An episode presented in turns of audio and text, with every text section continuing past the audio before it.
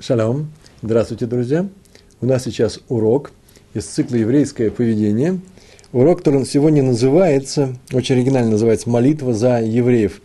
Эта тема нами обсуждается не очень часто, раз примерно в два месяца, да?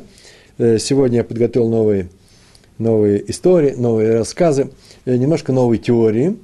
Э, новой теории я называю только то, что для меня новое, что я сам этого не, не слышал, не знал, только то, что по-настоящему новое для меня. И сегодня мы будем говорить о силе молитвы, о том, что такое еврейская молитва и так далее. Это не теория, а главная иллюстрация, э, в данном случае, главным образом. А именно наша сегодняшняя мецва, которую мы с вами проходим, называется так. Надо просить в молитве Всевышнего, чтобы он смилостивился над человеком, э, который попал в беду, которому нужна помощь. Кстати, между прочим, мы должны помогать людям, да, мы об этом все время говорим, это лейтмотив наших уроков.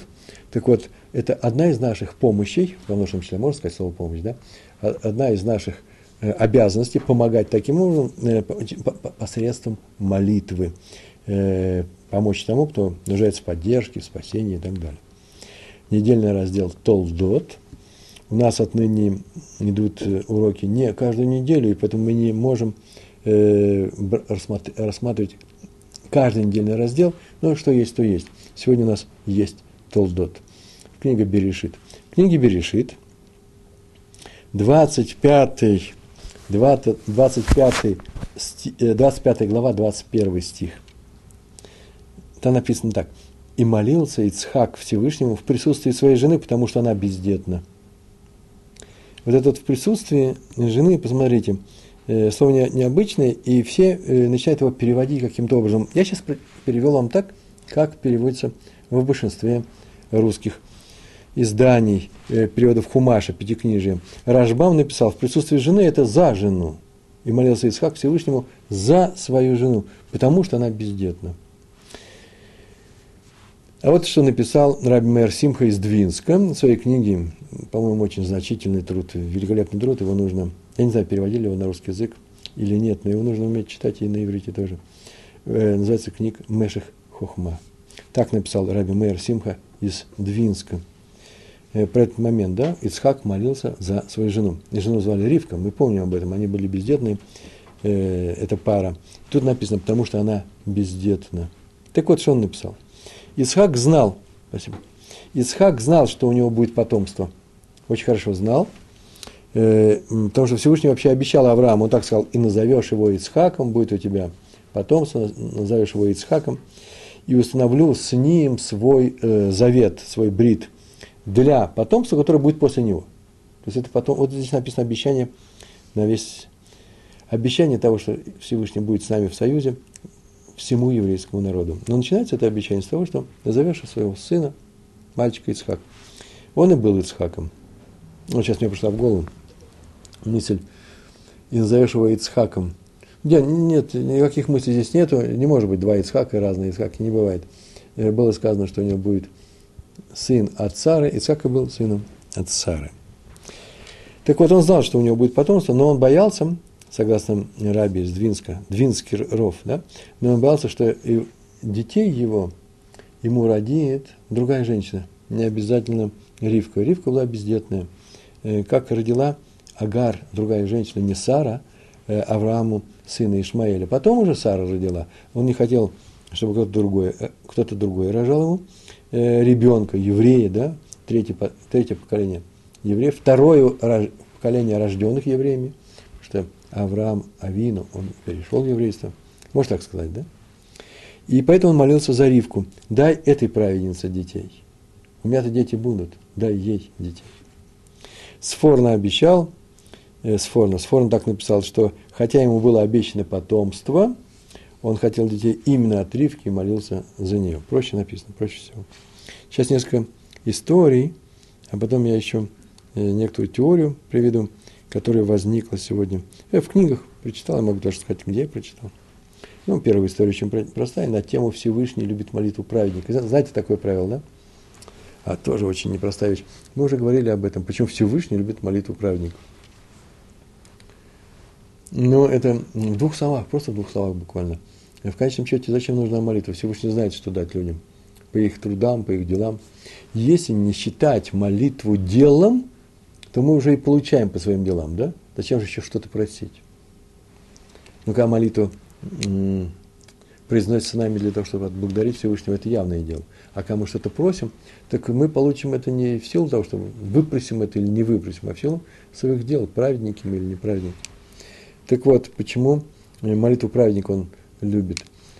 На самом деле Всевышний согласен и старается исполнить просьбу любого человека. Любого. Просьбу, рацион, желание. Мы же не просим то, что нам не нужно. У нас появляется желание. И Всевышний готов э, удовлетворить наши желания, как мы хотим удовлетворить желания наших детей. Но мы их ограничиваем. Почему? Потому что их желания, люди, они неопытные, и наши дети могут выйти за пределы допустимого и так далее. Э, но если ребенку что-то нужно, мы с удовольствием, с удовольствием это сделаем, если можем. Всевышний может все. Поэтому он с удовольствием выполнит любо, желание любого человека. Но поможет ли это человеку? Э, это может часто обернуться бедой и горем для человека. Я не могу своему сыну давать каждый день э, по кило э, конфет. Почему? Потому что чувствовать себя в кресле зубного врача будет явно не, неприятно. И поэтому нужно обезопасить от этого. Но ему нужно как-то это объяснить. И так далее. Всевышний не исполняет все наши желания. Но когда праведник его просит, праведник это, он знает, что просить. Вот в чем дело. Это уже не сын, не маленький ребенок. И поэтому он может просить и себе, и, главное, за кого-то другого. Он любит молитву праведников. В данном случае мы сейчас говорили о том, что э, Ицхак молился за Ривку, за свою жену, э, в принципе, за другого человека. Ну, а можно сказать, вообще-то он молился и за себя тоже. Это же он же ведь муж этой женщины. Он хотел, э, чтобы она родила ребенка.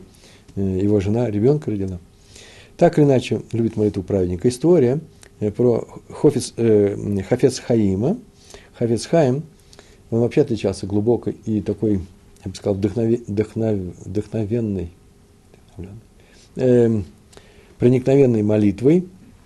И говорил он, что такая фраза была за ним, это, ну, писал об этом, да, что говорил, что каждый добрый человек, еврей, праведник, обладает огромнейшей силой, которая дана ему в молитве – Э, потому что, как известно, так он говорил, Всевышний, часто говорил, Всевышний любит молитву праведника. И писал он в своих книгах, что когда,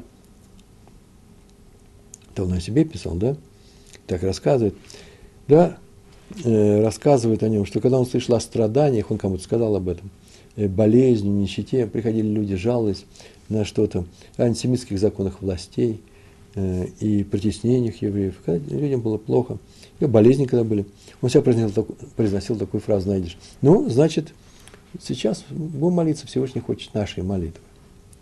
И он всегда стоял на молитве, как, так он говорил, как ребенок, который просит, э, стоит перед отцом и в слезах просит прощения за свои дела. Особенно он плакал, когда доходил до молитвы э, Рафаину, да, излечи нас, и, излечи. И там он зачитывал, у него был специальный такой список больных, заболевших людей, ему передавали – и он эти имена передавал и после каждого плакал, просто плакал. И вот он сказал одному богачу, богатому человеку, Гвир называется, да, богатый человек, своему другу, который помогал общине, помогал евреям, и э, такую фразу сказал, так это осталось, что каждому нужно вообще-то дать его совет, то, что ему полагается, оказать помощь, которая годится только ему. Нет универсальных таких вещей. Есть универсальные вещи, деньги, но некоторым людям, например, в каких-то ситуациях не деньги нужны, а что-то другое. Э, но для всех хорошо одно. Одно уж точно хорошо для всех – это молитва. Она помогает от всех. Невзгод. И говорил, что в мире нет ничего случайного, поэтому все невзгоды самым действенным, э, об, э, против всех невзгод самым действенным э, будет, что у нас какая защита молитва. И сказал своим ученикам, что вообще-то молитва, когда я молюсь, берет у меня больше сил, чем учение над страницей Гемара, над э, Сугья, да? отрывок над э, Гемара, над э, Талмуда, отнимает у него, он занимался очень глубоко и все время занимался, все время учился. Так вот, молитва занимает у него, берет у него больше сил, э, чем э, учение, изучение Талмуда, которым он занимался все время. Ну, а сейчас два слова теории, э, которым надо же какую-то теорию рассказать. Ну, известно, во-первых, что если человек молится, ведь он на самом деле просит чуда, да, если бы он не молился, этого не было. Он вообще, как правило, молится для того, чтобы отменить какой-то, например, тяжелый приговор, который вынесен небесами. Давайте сейчас будем говорить о молитве, которая говорится о нем самом. Вот он заболел. Вы знаете такое, да? Правило, что какую бы ситуацию ты ни попал, надейся на Всевышнего, обращайся к нему, молись его, и он, молись ему, и он тебе поможет. Даже если меч занесен на твоей шее, даже если все на волосок от гибели, от катастрофы, от неприятных вещей, от разорения жуткого, от расставания с какими-то любимыми людьми, э, все равно молись, и он тебе поможет. Сейчас будем говорить, да, о такого рода вещах. Это называется гзира. Гзира – это вынесено на небе такое решение, и хочешь, не хочешь, его нельзя отменить. И вот человек вдруг начинает молиться. Разве Всевышний может поменять, отменить свое решение? Так это было решено. Или это какая-то игра, так мне сказали на одном уроке ученики. И он на самом деле-то и решение-то несерьезное. Просто он объявил, что, скорее всего, вот так вот может быть, но ты молись. Он молится, и поэтому не будет. Есть такой, такой подход. Решение несерьезно. Между прочим, так мы с вами говорим на перед Рожешина. Решение не принято. Да, оно вот назревает, назревает, сейчас помолимся и отменим. Правильно, есть такой подход? Так написано везде. Решение почти принято, сейчас мы его отменим. Ну, понятно, здесь сейчас мы говорим о том, что не принято. Но очень часто бывает, что и принято решение. По крайней мере, те книги, сейчас я скажу каких, так написано в этих книгах. И э, Всевышний ведь не меняет свое решение.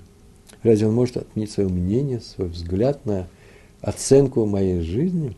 Ведь сказано в Бамидбар, посмотрите, книга Бамидбар, 23 глава, 13 стих. Там так написано. Всевышний не человек, или, если хотите, Всевышний разве человек, чтобы обманывать? Ну, в большинстве переводов так делается. Всевышний явно не человек, он не будет обманывать. И не сын человека, не человеческий сын, да, чтобы раскаиваться. Ну, в данном случае не раскаиваться, в смысле передумывать. Вот решил, а теперь передумал. Понятно, что ему все известно, он все учел. Зачем ему отменять свое решение? Он уже его установил. Так вот, зачем мы молимся? Ответ. По-моему, это бомба просто. Это мне нравится. Мне это понравилось. При помощи молитвы человек меняет самого себя он становится другим человеком. Не тем, не тем человеком, каким он был, по поводу которого было принято тяжелое решение, приговор на небесах. Ну, я от себя добавлю это объяснение так. Он как бы делает шуву. Он изменился, он поменялся. Правда, здесь сказана новость очень интересная. Все-таки сказано это молитва. Не вся же молитва это шува. Я, например, говорю, что молитва это и есть шува. Мы так умеем молиться, я так не умею молиться. Каждая молитва – этот шува, я исправляю самого себя. Тяжело, на эту тему можно говорить, мы уже говорили и будем говорить с Божьей помощью. Но здесь такая новость. Даже без явного намерения сделать шуву, человек молится, и уже сама молитва, если он молится от сердца, глубоко молится, уже молитва его изменяет. Вот какой хидуш здесь, какая новость. Это похоже на изменение имени, вы знаете, да? Иногда бывает, что тяжелые ситуации не только при болезнях, так мы знаем, поступали в поколениях перед нами, евреи, да и сейчас так делают, и когда ребенок болеет, ему добавляют новое имя, чтобы уж совсем не отменить старое, да, потому что старого не отказываться, ему добавляют новое имя, получается новое имя. Было одно имя, стало два, на самом деле стало двойное одно имя. Он как бы изменился, и поэтому говорим, о, Мазаль уйдет сейчас, ему было гзера, гзера плохое решение, плохой приговор с неба этому человеку, а теперь он поменялся, имя только – он уже сам поменялся. На этом работает. Почему? Потому что меняется сам человек как бы, кивьяхоль. И это еще похоже, ну это ладно, это такая теория. Много вопросов можно задать. Но практическая вещь очень простая. Вы знаете, что если человек украл вещь, он ее должен вернуть. Так написано, пусть вернет то, что украл. Он забрал какую-то вещь, ему теперь нужно ее вернуть. То, что украл. А если он ее изменил, поменял, ну что-то он с ней сделал – Украл кусок глины и вылепил человечка. Не, ну глину ладно, человечка расплющил, вернул. Есть вещи, которые здорово меняются. И совсем все другие стали. Так вот, эту вещь он теперь может не возвращать. Теперь ему придется вернуть ее стоимость. Той вещь, которую он украл, не так вещь, которая получилась в момент кражи, так говорят. И э, почему? Потому что, изменив некоторую вещь, он ее изменил ей хозяина. Он теперь хозяин этой вещи. Еще не значит, что он взял, поменял, ему приходят и говорят, нужно вернуть. Он говорит, а вот теперь я не могу. Вот нам сейчас Пятигорский объяснил на уроке, что вещь стала моей. Да-да, вещь стала твоей, но ты за, обязан заплатить э, за эту вещь. Он, сделал, он должен обязан сделать две вещи. Он должен вернуть, незак называется, ущерб, вернуть и вернуть вещь. если вещь осталась. Если вещь не осталась, значит, возвращает только ущерб. Так, раньше, когда вещь не менялась, он возвращал всю вещь целиком. Ну, с учетом там, что, тряска, усушка, усушка, что он там сделал еще? По дороге отпил глоток э, из этого компота. Должен вернуть все. Э, но так называется, э, что мы изучаем? Так, так мы видим, поменялась вещь, поменялся, поменялся владелец, поменялась сущность человека, поменялся сам человек. У него была одна гзера, одно решение по нему, по этому человеку. Он сделал другое. Сделал тшу, поменялся человек, помолился. Серьезно помолился, не просто так. На самом деле, стезах. Шаур Лев называется разорванным сердцем. И плача, плача, ворота слез всегда открыты на небе, молитва принимается всегда. И тогда э, он поменялся, и Гзира может быть отменена. Почему нет? История Раби Хискель Аврамский. Э, один из его учеников, он был близок к Раву, он должен был уехать ну, далеко от этого места, где они были, э, сразу после женитьбы. И несколько лет он не видел своего равина, просто не видел его. И когда он приехал, то э, Равин спросил его, как его дела? И так он спросил, общую форму спросил, Машломха, э, Шломашаль э, и что? Да? Он спросил еще и Шломе, э, Шломха, э, Иштыха, и, э, не, и дети, Ладим. Он спросил про детей. Это вот в лице изменился, тяжко вздохнул. Жена все в порядке, все в порядке. Он понял, что он как-то нечаянно, он разговаривал в это время с кем-то, э, затронул больную тему. Так он расстроился, что он сделал больно человеку, у которого нет много лет, уже нет детей. И он испугался и обнял его и сказал, что с этого дня он будет трижды в день молиться Всевышнему, прямо на него тему, чтобы у него родились дети. И даже объяснил, а ты мне, пожалуйста, прости ту боль, которую я тебе только что доставил. Что вы думаете, у того стали рождаться дети через некоторое время прошло. Кто-то даже пошутил в логичной ситуации, не на эту историю. Ой, так ему нужно было раньше прийти, чтобы ему сделали больно. Ну да, можно так сказать, конечно. Надо нужно было раньше мне сделать больно, чтобы потом взять и отпустить меня из России, да, после 9 лет отказа. Никто не знает, что такое боль, что такое вовремя, что такое не вовремя. Об этом написано в книге Куэллет. Приходит время э, строить, приходит время. Всему есть свое время. Ломать и так далее. Приходит время уезжать, приходит время рожать детей. Всему приходит, наступает свое время. Раби Хискель Левинштейн, он был духовный руководитель Ешивы Поневиш, мы часто о нем говорим. И один ученик попросил его молиться э, за него, потому что у него беда, цара. Вот так он сказал. И он не сказал, как, здесь не написано какая цара. И молился, через несколько месяцев снова пришел и сказал, что беда, слава Богу, прошла. Не сегодня, но прошла. И Равин тяжело сдышал. Ему даже стало плохо. Он признался, что все это время он много раз молился за него, за эту беду, потому что ученик его был любимый. Вплоть до сегодняшнего дня, вплоть до этого прихода. И чувствовал себя больным из-за этого, прямо из-за этой молитвы. Смотрите, видите, да, тот человек, как только прошла беда, нужно было прибежать, сказать спасибо, отменяется все, помощь не нужна. Какое-то здесь есть некоторое упущение. Я даже не знаю, как он ему сообщил об этом, но он чувствовал себя больным. В следующий раз тот же человек пришел к нему и сказал, что теперь беда у него, надо молиться теперь за его сына. И Раф сказал на это, что теперь он сам уже отец, слава Богу, взрослый человек, сам должен молиться за своего сына, а не полагаться только на молитву Рава, который слаб физически, может быть, уже его молитва тоже не вкладывает ту силу, которая может быть. А в чем? Здесь меня интересует только одно, что если мы просим кого-то о помощи, чтобы предупредили, что помощь не была зря. Предупредили вовремя, когда она уже не нужна. Видите, это наша тема молитва. И это нужно учитывать.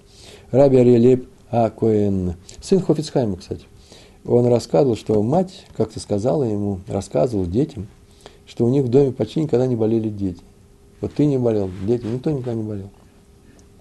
Как только ребенок заболевал, что делал отец? Что нужно сделать? Рыбари, что нужно сделать, чтобы ребенок не заболевал? Я знаю, что побежать к врачу, я раньше говорю, да? А вот он не ходил к врачу. Что он делал? Он делал интересную вещь. Он шел и раздавал пуд хлеба Пуд хлеба – это 16 кило, да? Пуд хлеба бедным он раздавал. И сам принимался молить, молиться. Но эта молитва была Хофицхайма. И поэтому не пришлось ни разу вызывать э, врачей. Я не, не знаю тоже, кто за меня молился, Причем я тоже не болел в детстве ни разу. Так что иногда бывает и проскочит. Но у них же было много детей, и никто не болел, а это уже статистика. Я как человек научен скажу, что эта статистика говорит уже о силе еврейской молитвы. Так вот, в чем особенность молитвы праведника, если ее любит Всевышний? Тем, что праведник замолится за других, так можно сказать, да?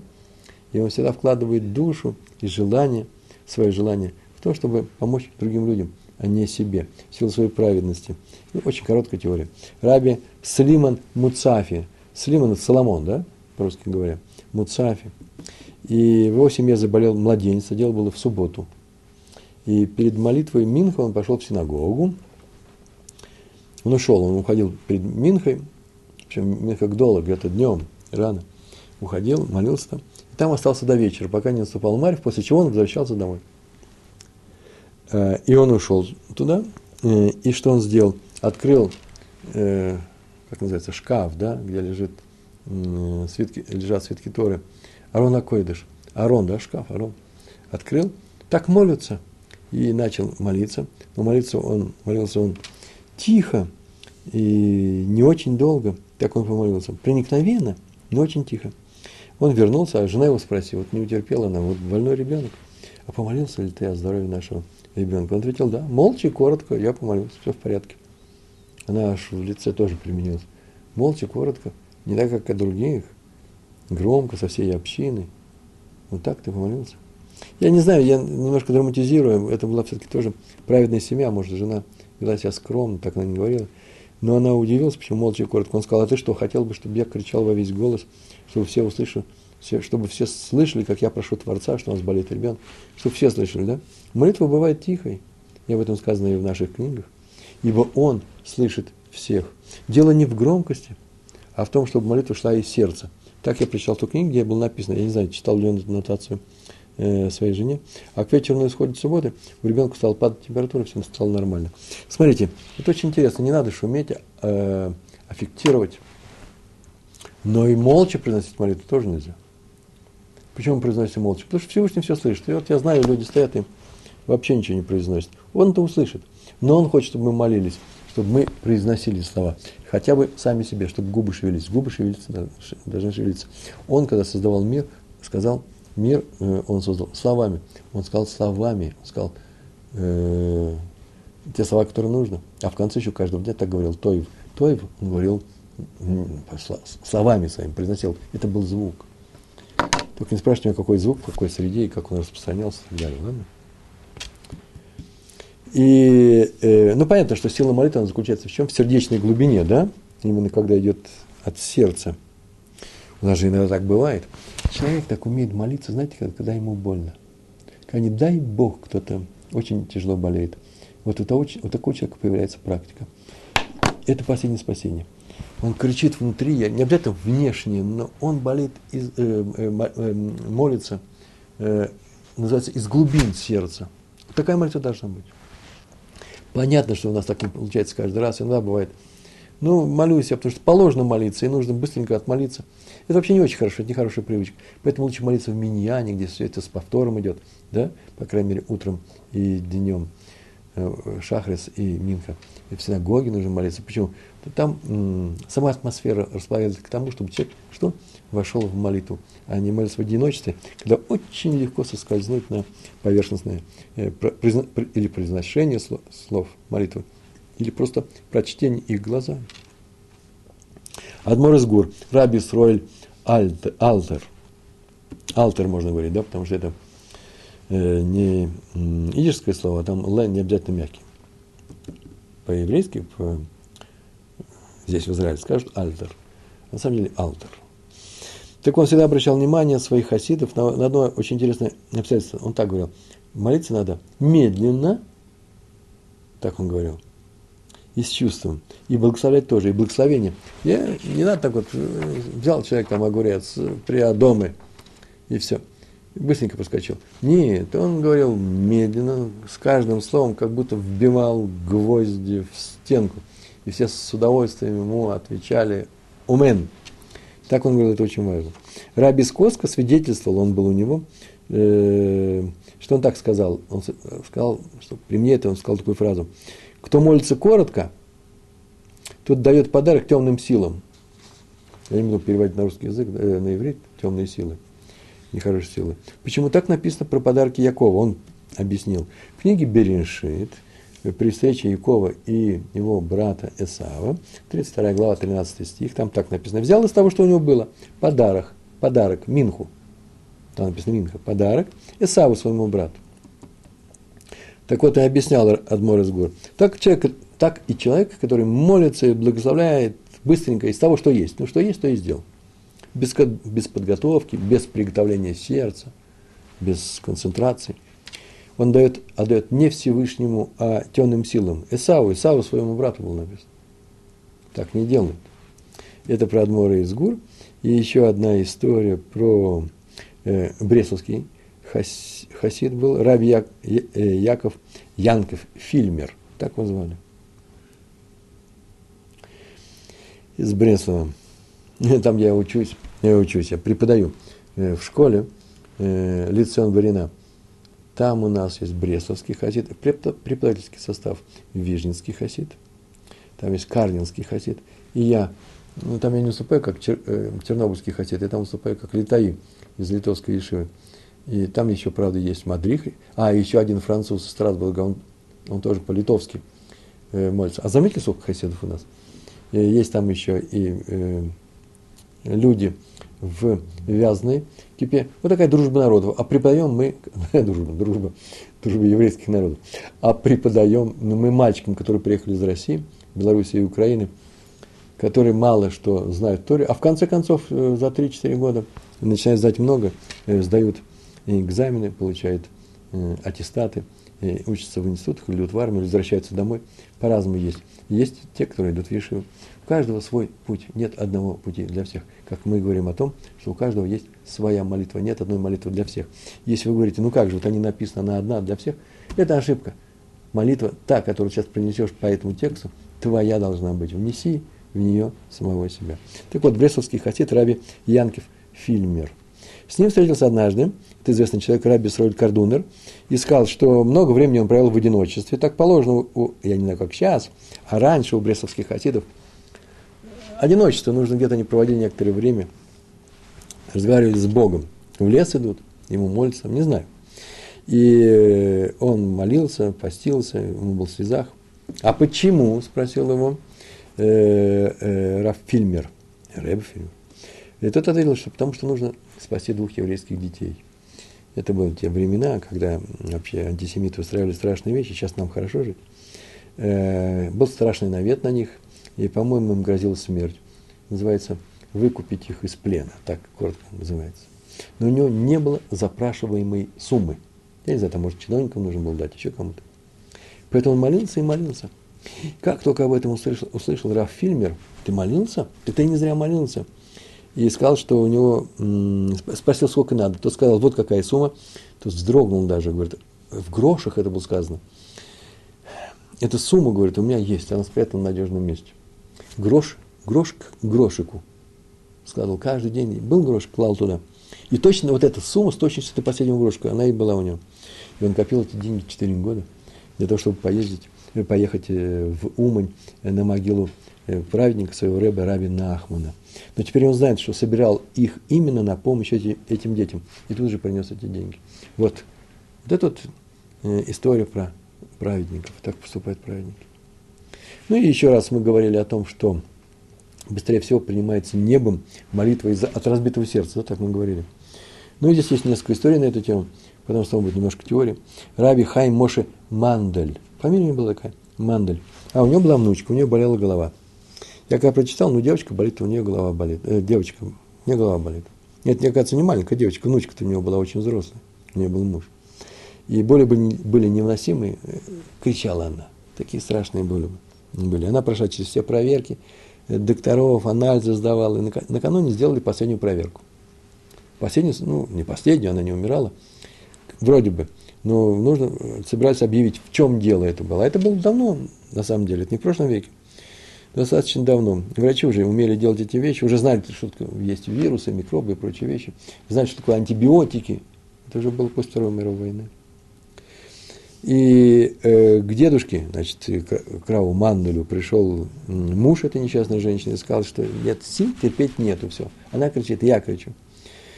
Находится почти в обмороке. Он посмотрел, что «Игиу май маднефеш» есть такое выражение. Да, пророка Иоанна, посмотрите. Значит, время молиться. Он пошел, взял две книги Тиилем, себе и своей Пошли они в синагогу. Там никого не было. Встали у Арона, там, где лежат свитки Торы, открыли его. И встали он с одной стороны, она с другой. Как написано про Ицхака и Ривку, что они стали каждый в своем месте отдельно, в одной комнате, молились Всевышнему. Э, и стали, потому что нельзя молиться мужчина с женщиной. И стали молиться, как Ицхак и Ривка. Читали, читали Тгилем, произносили, да? Они молились под Гилем, проникновенно. И плакали, на самом деле плакали, спаси нашу девочку. А на утро им, им сообщили, что женщина поднялась с постели. Она поднялась, встала. Посидела и как закричит. Я родилась заново, я родилась заново. Нету боли в голове. Врачи потом сказали, чем это интересная история, что у нее был какой-то страшный микроб, хайдак, я не знаю как, вирус, сейчас все вирус, да? Там был написан микроб. И надо было принимать долгое время антибиотики, которые уже были известны. И они их собираются прописать. Все, нашли излечение, мы знаем, какой вирус. Но они никогда не видели, чтобы в одну ночь после того, как утром были сданы анализы и оказались, э, э, что это вирус, чтобы эти микробы исчезли. Этого никогда не видели. Так полагать нужно, что это была молитва дедушки и бабушки Рау Манделя и Ребецен Мандель. История про бабы Сали – И такая же история, когда молятся, когда люди болеют, не дай Бог, умирают, чтобы они выжили. Мы же просим чуда, на самом деле. Раби Исраэль Абухацира, да, Исраэль Абухацира. К нему пришел человек, у которого тоже много-много лет, в семье не было никаких детей.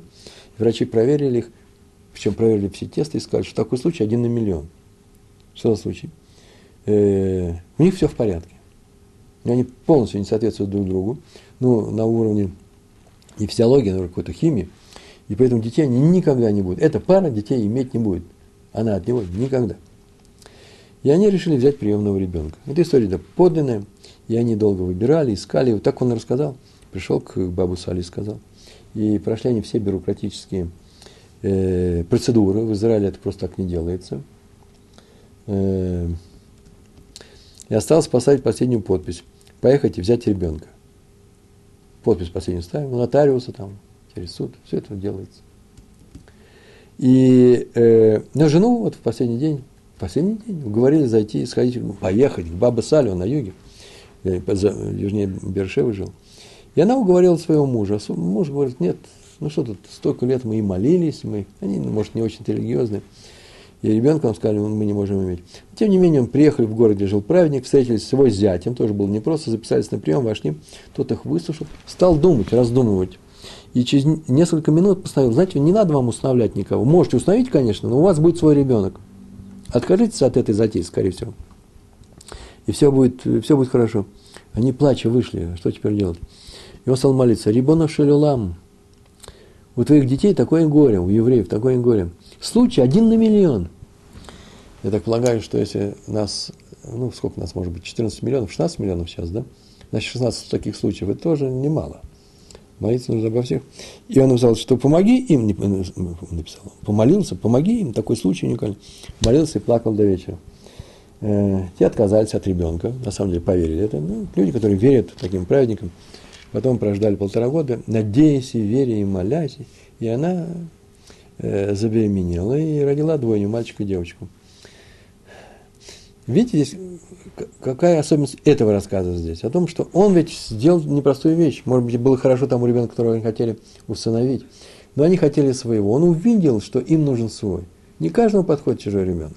Есть люди, которые душу вложат чужого ребенка, которого не установили. Есть люди, которые к своим добавят. Я говорю, много путей есть в мире, но у каждого свой путь. Он им сказал, вам не надо.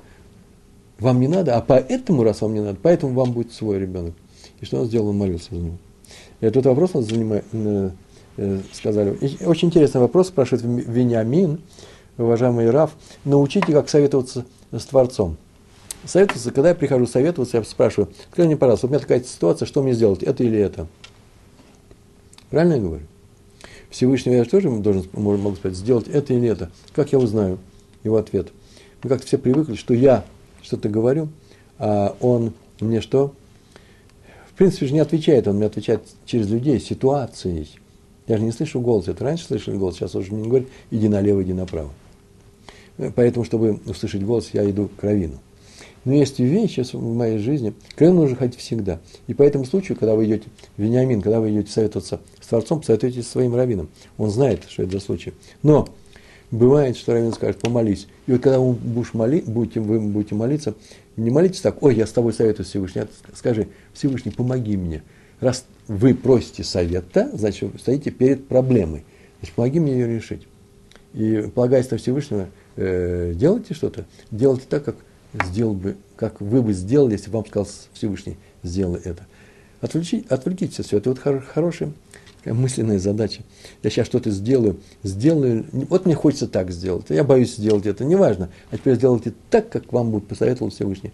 А он не будет вам потакать вашему, э, вашему эгоизму. Он этого не будет делать. Он знает, что вы выше, чем ваш эгоизм. Но пойти к Раину обязательно нужно. Да? Помоги мне называется. Советоваться, помоги. К Раину я прихожу, не говорю, помоги, я скажу, что мне делать в такой ситуации. Раби Сройль Залман Мельцер, руководитель Ешивы, как известно, Эцхаим. Когда у него было трудное место в Талмуде, тоже особенность, когда он молится, и что нужно, как нужно молиться, он шел в другую комнату, у него была говорят, может, специальная комната, может, была у них в Ешиве была комната, ну, другую комнату, где никого нет. Он начал молиться, чтобы небо помогло ему понять это место. Что значит понять? Мы же многие учим Талмуд. Ну, что ж там такого сложного-то? Ой-ой-ой. Это уровень э, праведников, талмудистов такой. Я с этим разберусь. Но это значит, они встретили задачу, проблему, которую до них никто не видел и не поднимал, по крайней мере. Вот о чем, о чем сейчас говорю. Ну, чтобы сравнить, легавлин, да, это называется, чтобы сравнить хоть, хотя бы по аналогии.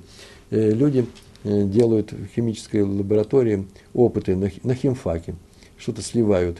Э, у них есть инструктор, э, педагог, который знает, что получится, э, если слить вот эту э, желтую жидкость вот с этой красной. Он знает об этом. Теперь вы сливаете в такой-то пропорции.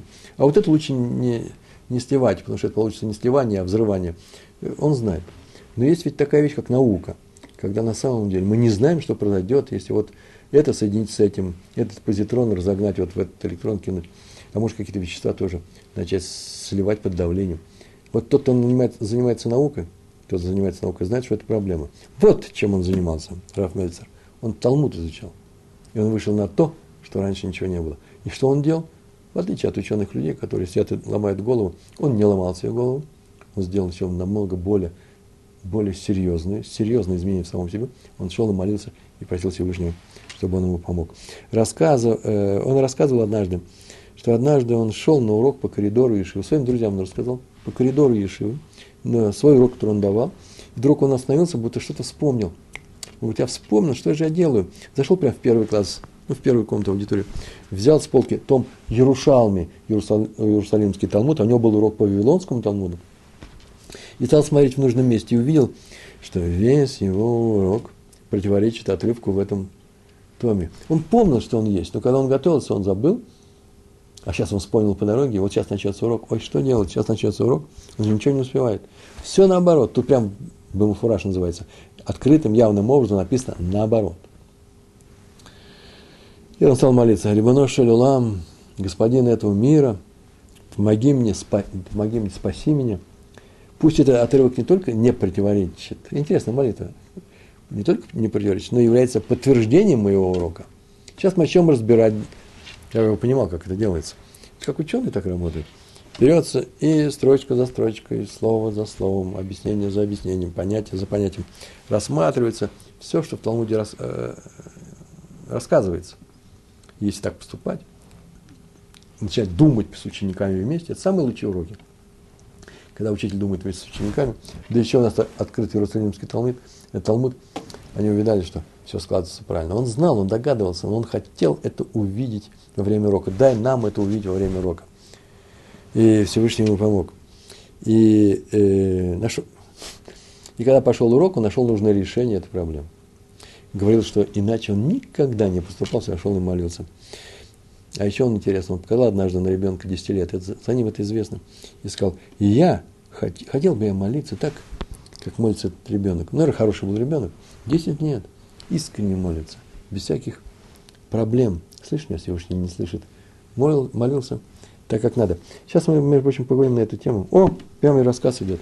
Примерно сто лет назад в Иерусалиме э, шло огромное большое заседание раввинов-каббалистов. Сидели каббалисты в огромном зале. Пришло очень много народу, приехало. Пришли семьи молодых каббалистов, просто молодых ученых, талмудистов. И сидели и рассказывали. Я не знаю, то ли, то, то ли кабалу, которую сейчас принято изучать, это называется э, э, абоним э, каббалисты по-русски, я не знаю, как перевести. Мы куболим, да. Было много народу, и вообще можно было входить к любому. И обнаружили, что вообще под столами, их много там было столов, вообще дети ползают, ходят, выходят. Это Иерусалим столетней давности. Детям разрешалось ходить. Хоть что-нибудь входит в голову, или сам дух учения входит в голову, в сердце входит. Поэтому мы как-то говорили на эту тему, об этом и говорили еще во времена Танаев, что приводили вообще в, э, в тот зал, в Академию Ешиву, в Иерусалиме, и во всех, во времена первого храма, э, коляски ставили при входе, чтобы мальчики просто жили здесь, дышали этим воздухом, чтобы получились большие рабаним. И это выведено, кстати, из Талмуда. Есть несколько строчек, которые выводят из Торы, Талмуд выводит из Хумаша. Так вот, было большое собрание, дети вертелись э, под ногами, что-то в их мозгах, наверное, отпечаталось. Так вот, история – один мальчик вернулся домой с этого собрания. И они уже ложились спать, и был ужин, и вдруг мать ему подавилась большой костью, огромной костью. Как так получилось, не знаю, так написано, может, а может маленькой. И стал задыхаться. Закричала, люди прибежали, ничего не помогает, побежали к врачу, а мать стала приговаривать. Вот с костью в горле она, ой, таты, таты, таты. Это нормальное обращение, да, это называется папа, ой, папочки. Сказать таты, так было принято принято у евреев в то время. Мальчик видит, что она кричит та-та-та, та-та, это папа. Он вспомнил, что на собрании кто-то говорил, что человек перед смертью, любой человек, если у него есть время перед смертью, если он не умирает внезапно, перед смертью, он видит своих родителей. Такое правило. Так сказали каббалисты. И он понял, что мама говорит та-та, та-та, она сейчас видит своего папу, который давно умер, она умирает. Это начало рассказа. Дело в том, что в это время в Иерусалиме был небольшой детский дом, где брали детей, э, э, которых не было родителей. Ну, потом их разбирали, но какое-то время они там проводили. Это называется детский дом Рава Дискина, так он назывался. Э, и дети в этом детском доме были счастливы, ухожены, сыты. Но они ходили в специальной форме с такими каскетками на голове, с картиночкой. Каскет как называется? Бейсболка сейчас, да? С козырьком. Кепочка проще скажем, каскетка, это значит точно кепка. Какие там были бейсболки? Кепка была. Этот мальчик услышал, что мама умирает. Откуда он решил? Почему? Потому что он увидел, что она кричит таты таты. Как будто она его уже увидела, своего отца. Он побежал в синагогу, открыл Арона Акодыш, он видел, как делают. Мальчик, маленький мальчик. Стал молиться перед Арона Акодыш. Ребенок Шалилам, не отсылай меня в этот детский дом. Я не хочу носить такую кепку. Не забирай от меня мою маму, оставь мне ее. Я хочу с мамой жить, а не в детском доме. Вернулся домой, а у мамы все прошло. Кость сама вышла еще до, до врачей, до прибытия врачей. И люди сказали, это из-за молитвы этого мальчика. Мы видели, как он орал, вопил там. Не хочу эту каскету сделать так, чтобы мама не умирала. Так они сказали. Ой, еще у нас времени совсем никакого нет. Мы ничего не успеваем. Хазоныш, в одной паре праведников, живших в Нейбраке, много лет не было детей. О, великий рассказ, послушайте, новый. И, и муж все время учил Тору. Э, они очень переживали, что не было детей, она была праведница. И пришла эта женщина к Хазону Ишу и сказала, что они с мужем молятся, плачут, но не помогает. Может ли Раф помолиться за них? Нормально, да? Вступление в рассказ. Хазон Иш сказал, о, сейчас как раз, накануне Рожи Шана. Самое время молиться на эту тему. Как молился в свое время на Рожи Шана праведница Хана – будущая мать пророка Шмуэля. Она молилась, не папа молился Шмуэля, а мама. И отсюда учим, что в таких случаях вся помогает молитва женщины, надо молиться. Вот сейчас иди и молись. Женщина сказала, что она все время молится, вообще все время. Они с мужем, и она молится уже много лет, и перед Рождеством тоже. Поэтому она просит еще и Рава, чтобы он помолился за них. И вот он сказал, вот из-за этого я этот рассказ привел, он сказал, что он берет это на себя. Я помолюсь. И будет молиться от всего сердца, чтобы Всевышний принял их молитву. Вы слышите новость, рассказ? Я буду молиться, чтобы Всевышний принял моли, вашу молитву, раз вы молитесь. Ну, так произошло, и молитву их услышали. Адмор из Радомска, этот город в Польше, Раби Шлома Ханах Рабинович. Он написал, что самая действенная молитва, понятно, это все знают, но не самого были интересно, он это еще и вывел. Самая действенная молитва – это когда человек молится не за себя, а за других. Хотя мы видали, что люди, вот Исхак с Ривкой молились за себя, чтобы ребенок родился и так далее. Все равно самое действенное – это когда за других мы молимся. Мы говорили об этом очень подробно на предыдущих уроках на эту же тему. Посмотрите. Причем молиться за других нужно в радости, так он добавлял. Это отдельная тема, специальная тема молитвы в радости была, по-моему. И, э,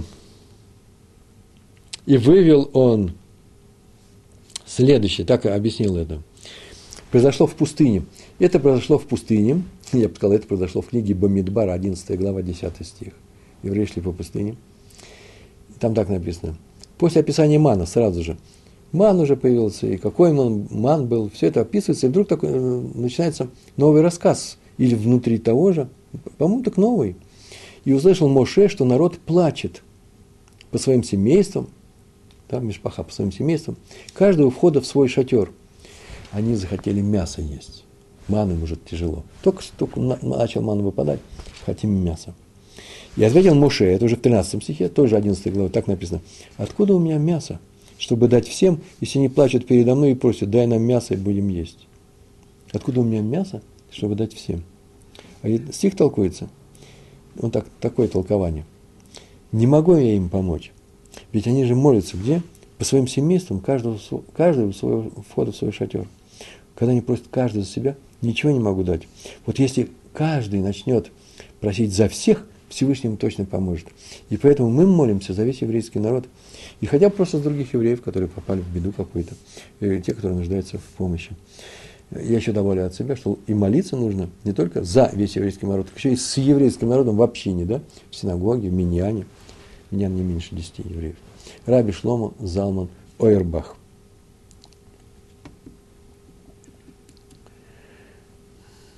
Нет, это рассказ, мне этот рассказ понравился. Но я бы и не приводил рассказ, который мне не нравится. Э, Шлома Залман Ойербах – Зацаль, да, э, э, праведник благословенной памяти, он рассказывал о своем отце, записано об этом в книгах, отца звали Раби Хайм Лейб Ойербах. И вот к его отцу, отец его рассказывал ему. К нему пришла женщина и сказала, что у, у, у ее дочери тяжелая беременность, вот уже схватки начались, она мучается, и она лежит в больнице. Раз нему пришли, это значит происходило где в Иерусалиме, и, скорее всего, все происходит Бекур Холим, это больница, поскольку я так полагаю, что недалеко должен был жить Рафа Ирбах. Потому что она говорит, вот сейчас, вот сейчас идут у нас, роды начинаются. И врачи сказали, нужно делать операцию. На всякий случай нужно делать операцию. Раф посмотрел на нее и спросил, на самом деле, на всякий случай? Или, ну, на всякий случай, да, поможет. Он посмотрел и сказал, ну, что-то мне не нравится все это. И посоветовал, не надо никакой операции. Э, надо просто молиться. А роды будут, так прям сказал, легкими и быстрыми. Вы скажите, как-то могут тут люди говорить, каким будут роды? Ну, Рафа Юрбах, наверное, был не маленький ребенок, он давно живет на этом свете. Он не говорит, я праведник. Но он знает, что вот то, что он скажет, так оно и бывало. Он просто видел, что нужно сказать. А Всевышний поступает, а на небе поступает, а как скажет праведник. Поэтому он мог такую фразу сказать. Роды будут легкими и быстрыми. И она ушла. Но она, оказывается, или до него, или после него посидели, там, на, посидела на кухне, может быть, чай попил с его женой, не знаю, с его дочерью. И те спросили, в чем дело. Вот э, сестра, сестра, дочь моя рожает, сейчас я пойду у Рава Юрбаха, попрошу у него совета насчет операции. Надо делать эту операцию или нет. А они спросили, случай серьезный? Он говорит, очень-очень серьезный. И сказали, что операция очень нужна. И когда она ушла, спросили, Э, что, что, он, что он постановил? Он говорит, да не надо никакой операции, все будет в порядке. Они сказали, ну она нам сейчас только сказала, что нужно. Как сказала? А мне не сказала. Так, она сказала, что на всякий случай. Побежал он ее догонять, ее нету. Он перепугался. Он разбудил всех, это был вечером уже поздно. Достали книги, Тегилем, и начали молиться всей семьей, все дети, все, кто у него был дома. И молились они до утра, потому что он знает, сейчас идет операция. Не дай Бог, вот папа, таты, я сказал, что операция не нужна, они ее отменят. А вдруг она нужна, он ошибся, потому что нужно слушать врачей. Ведь раввин-то ведь говорит, опирается на слова. Как и врач опирается на слова пациента, да? Того человека, который к нему пришел. Он ужасно испугался. Утром эта женщина пришла радостная и говорит, ой, как вы сказали, мы отменили операцию, роды были легкими и быстрыми. Э, это означает, что помогла молитва этих людей, этой семьи. Раби Акива Эгер – и на уроке один ученик задал ему вопрос по Гемаре, по Талмуду. Он ответил, тот не понял, Раф снова ему объяснил, тот снова не понял, начал выражать. И был неясно вообще, с чем он спорит, из-за упрямства своего или действительно не понимает. Раф объясняет ему новыми словами. Тот возражает так много раз, вдруг Раф побледнел, Раф, Раби Акива э, э, Эгер, упал, схватился за сердце и упал, умирает. Его отнесли домой, вызывают врачей, он громко дышит. Ну, врачи сказали, ну, что теперь делать, подождем, удар какой-то. Это было давно, это не в нашем веке и не в прошлом веке. Он громко дышал и не приходил в сознание. Установили дежурство у кровати, время идет. Пришел ученик с того же самого урока, кстати, взрослый ученик, Тал, Талмит Хахам, мудрый. На этом уроке его не было. И по каким причинам, по каким-то своим причинам. Так что он не знал вообще, что случилось. И он там сидел у этой кровати, вдруг видит, никого нету здесь, что губы Равина, Рави Акиба Эгера шевелятся. Он наклонился к нему – и услышал, что тот молится, то спрашивает, Рибана Шаралам, ты же знаешь мое объяснение правильное, верное. Он не понимает, прошу тебя, сделай так, чтобы я не умер. В награду за то, что я ему дал правильное объяснение. И для того, чтобы, если я умру, чтобы он всю жизнь не мучился, что из-за него я умер. Потому что во время объяснения э, я упал. И услышал этот человек молитву, вышел, всем сказал, теперь Раф выздоровеет. Почему? Потому что он молился сейчас, Всевышнего попросил точно выздороветь. Так оно и произошло. И Всевышний, он сказал, не даст умереть Раби Акива Эгеру. И он не умер в тот раз. Э, э, если не по теме, то я не могу. Сейчас у меня просто времени нет. Значит, извините, да? Там объявлено, что не по теме. Напишите мне на блог, и я отвечу. На похоронах, о, хороший рассказ. Когда хоронили Адмора из, из Чебани, э, хоронили, выступали люди, да, э, Эспеды, Рави, Адмор из Чебани его звали Раби Дов Береш Вайнфельд. Великий был раввин. И слово держал Раби Хайм Шмулевец. И он сказал, что два года назад он посетил раввина и позвал его на очередное раввинское собрание. Раввины собирались. А тот, надо сказать, давно уже много лет отказывался от присутствия на таких собраниях. И видно было, что вообще человек здоровый, но старый, да, старый, слабый, но э, э, отказывался. Но уж тут-то нужно было его попросить, потому что важная тема была. Все хотели узнать его мнение – на тему, на эту важную тему. Так он сказал, два года я у него был, назад и уговаривал его э, прийти на наше собрание. Он мог физически. И он сказал, что он, сейчас он расскажет о истинной причине, почему он не ходит ни на одно ради, э, равинское собрание. Он так сказал, что 13 лет назад, так он мне рассказывал, он серьезно заболел, и было видно, что он умрет, умирал. И там он стал молиться Всевышнему и попросил себе несколько лет жизни – но только для того, так он сказал, только для того, чтобы учить твою Тору. Одну Тору, больше ничего. И выздоровел. И с тех пор он ни в чем не участвует, только учится. Никуда не ездит, никакие собрания, ни совещания. Живет, ест, пьет, спит, что там еще делать, и учится. С тех пор прошло два года. 13 лет он так прожил, так он сказал 13 лет назад, сейчас 2, 15. И вы знаете, говорит, я обнаружил, что это же написано в, у пророка Ишиягу. Так написано про Хискиягу. Услышал я, так говорит Всевышний, услышал я твою молитву, увидел твои слезы, и вот я удлиняю твою жизнь еще на 15 лет. Так и случилось с раввином из, с великим раввином из Чебани. И у нас еще осталось 5 минут. Я сейчас вам расскажу еще одну историю и опустенные слова э, перед тем, как нам расстаться и пойти молиться за еврейский народ. Раби Мордхай друг К нему однажды пришел один еврей и сказал, что у него родился сын, Мазальтов, замечательно. И он приглашает Равина на бриз, на брит мила, в качестве сандак, да? Он будет, вот вы знаете, почетная роль, человек держит э, э, на своих коленях ребенка, которым делают обрезание. Э, а надо сказать, что все знали, что Раф старается в сандикут да, никогда не участвовать. Ну, по своим причинам. По крайней мере, в чужих семьях, в своих он может. Но в своих в каждой семье, вот у него несколько дочерей, несколько сыновей. Его приглашают, знаменитый дедушка, Равин, приглашают быть сандаком. Э, и что? Не больше одного раза в каждой семье он может. И тут еще самое интересное, что вообще не очень понимает, почему его приглашают, а какая причина, почему его приглашают. А то говорит, нет, Раф обязан, Раф просто царих, должен быть э, на, у меня на брите. Я рассказал такую историю. Оказывается, у них с женой почти 10 лет не было детей. Нету, не было детей. Они молились и плакали в молитвах, ничего не помогало. И он уже бросил надежду, вообще просто разуверился. Юж называется. И смирился со своим горем, но нужно уметь и со своим горем жить, ничего страшного. Столько лет, и он, и жена.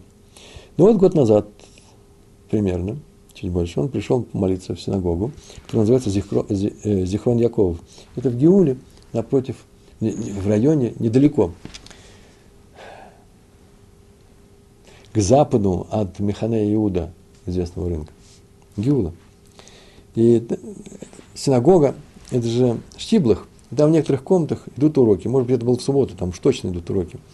И э, шли уроки, он заглянул на один из них, там, и там был урок Рава Друка, и он рассказывал о силе молитвы, о том, что Муше молился, э, чтобы, э, чтобы ему было дано войти в страну, вы знаете, да? Ну, вы сказали, что ты в страну не войдешь, за некоторые прегрешения, Мидраш рассказывает за что. Э, и он молился, и вот Всевышний ему сказал, ты уже молился много раз, еще раз, еще раз ты помолишься, я тебе разрешу войти в страну. Поэтому не молись, я тебе запрещаю. То есть даже все кончилось, все кончилось, и нет никаких надежд. Еще один раз помолишься, и ты войдешь. Что э, об этом, так сказали. Отсюда мы видим, Рав вдруг сказал, что если помолиться Всевышний разрешает, то, может быть, эта молитва будет именно той, которая нам нужна. Я это понял сейчас, тут же пошел, прям тут же, это же Штиблах, это же синагога, раскрыл Арона Акоидыш и стал молиться – стал молиться и сказал, прям так сказал, сейчас только я узнал про молитву Моше, что вот ему было запрещено, мне ты не запрещаешь, он молился очень много раз, 515, да, сколько-то очень много раз он молился, прими мою молитву сейчас, прямо от всего сердца, в этот момент такой, издамнут называется, вот так, так ему подошло. И вот у нас родился сын, вы просто обязаны быть э, почетным человеком, который э, примет этот брит Сандака. Ну, еще два слова осталось о том, что вообще-то мы знаем, что Всевышний отвечает «да» или «нет». И на, некоторые, на некоторые просьбы он говорит «нет». Как я отвечаю своему ребенку, когда он был маленький, «нет, третья конфета, этого слишком много, не будете, она уже тебе вредна». Э, евреи знают, когда Всевышний отвечает «нет». «Нет, так нет». Билам, например, это не знал. Помните, да? Ему было сказано «не ходи проклинать еврейский народ» я тебе запрещаю. И он снова начал его упрашивать. Там было сказано, пойди, но ты будешь говорить те слова, которые я тебе, я тебе скажу, что нужно приносить. И он пошел. Евреи так не поступают. Но, когда беда приходит, когда меч на самом деле, не дай Бог, над нашей шеей, когда кто-то заболевает, как кто-то сильно заболевает, и уже кажется, все, врачи опустили руки, в беде надо молиться. Нельзя оставлять. Муше не надо, не могу сказать, что он был в беде. На самом деле, личная беда его не пускает в Арцисроль. Но в конечном счете он заслужил это. Но мы же не говорим о том, что кто-то из наших близких заслужил ту болезнь, которую он болеет. Не дай Бог нам говорить. Если я болею, я заслужил. Если он болеет, он страдает. И моя обязанность ему помогать. И мы знаем, как все это действует. Действует очень просто. Должно произойти чудо. я хочу этого чуда. Я хочу поменять самого себя. Я хочу за счет того, изменения самого себя поменять этот мир, и поэтому сделаю чудо. Был совершен проступок, Потом пришла какая-то беда. Люди увидели, человек увидел, что эта беда пришла из-за этого проступка. Они что делают? Они делают шоу, меняются, изменяют сами себя. То есть они говорят, что мы отказываемся от тех дел, которые, от тех установок, которые привели к тому, что мы сделали этот проступок. В этой беде мы отказываемся, делаем полную шоу, молимся. Шува не бывает без молитвы. Молитва настоящая не бывает без, без шувы. Происходит чудо, и это чудо называется чудо молитвы. Э, я вас благодарю за то, что вы были со мной долго здесь. Молитва – это то, что отличает еврейскую молитву, еврейский народ от всех народов мира. Мы сильны своей молитвой. Мы многим чем сильны. Мы сильны своей Торы, своей веры во Всевышнего, тем, что мы особый народ. И все люди, особые люди, такие же, как мы, как только не примут установку любить ближнего, как самого себя. Поэтому все люди имеют возможность стать ну, на уровне евреев, э, целые, целые народы. Но мы еще э, обладаем одним свойством. Каким свойством? Мы с вами потомки Авраама, Ицхака, Якова, даже те, кто принял Геор. А эти люди умели молиться за других. Будем молиться за других, и всему миру будет хорошо. Большое вам спасибо, всего хорошего. Шалом, шалом.